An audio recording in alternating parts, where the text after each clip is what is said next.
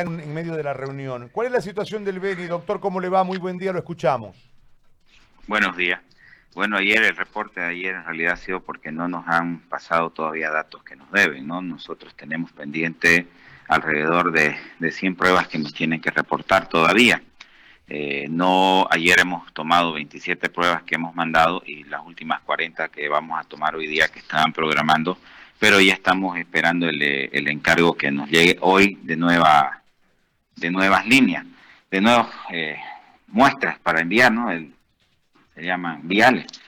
Eh, estamos bastante complicados, ¿no? Esa falsa sensación de que no hay casos positivos en este momento eh, da una tranquilidad, pero que no es la, la que nosotros eh, tenemos o queremos tener. Lo que necesitamos es empezar a hacer la mayor cantidad de pruebas nuevamente para poder aislar a todas las personas y cortar todo lo que es esta transmisión comunitaria.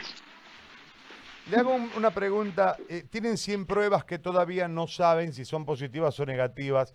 ¿Cuál es el proceso? Es decir, ¿cuánto tiempo demora este proceso entre que ustedes envían la prueba, entre que ustedes envían la prueba?